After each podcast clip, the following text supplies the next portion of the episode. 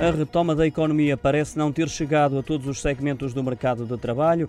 Diz o Jornal Público que em determinados segmentos os valores de emprego mantêm-se reduzidos e significativamente abaixo dos verificados antes da crise sanitária. Com base nos dados do Instituto Nacional de Estatística, o público explica ainda que se verificou uma subsistência muito inferior no alojamento e eh, restauração, tendo o turismo sido o setor mais afetado e com entraves à atividade que ainda hoje se verificam. Os trabalhadores precários foram dos mais atingidos na pandemia, perderam-se 131 mil contratos com termo e agora há mais 159 mil aproximadamente sem termo nos moldes de emprego por conta de outrem.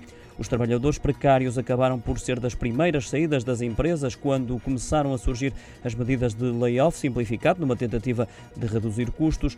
Também os jovens foram mais afetados. No segundo trimestre deste ano verificavam-se perto de 211 mil pessoas entre os 16 e os 44 anos sem estarem empregados ou em educação e formação. A economia perdeu ainda empregos menos qualificados, segundo a análise da publicação dos dados do Instituto Nacional de Estatística.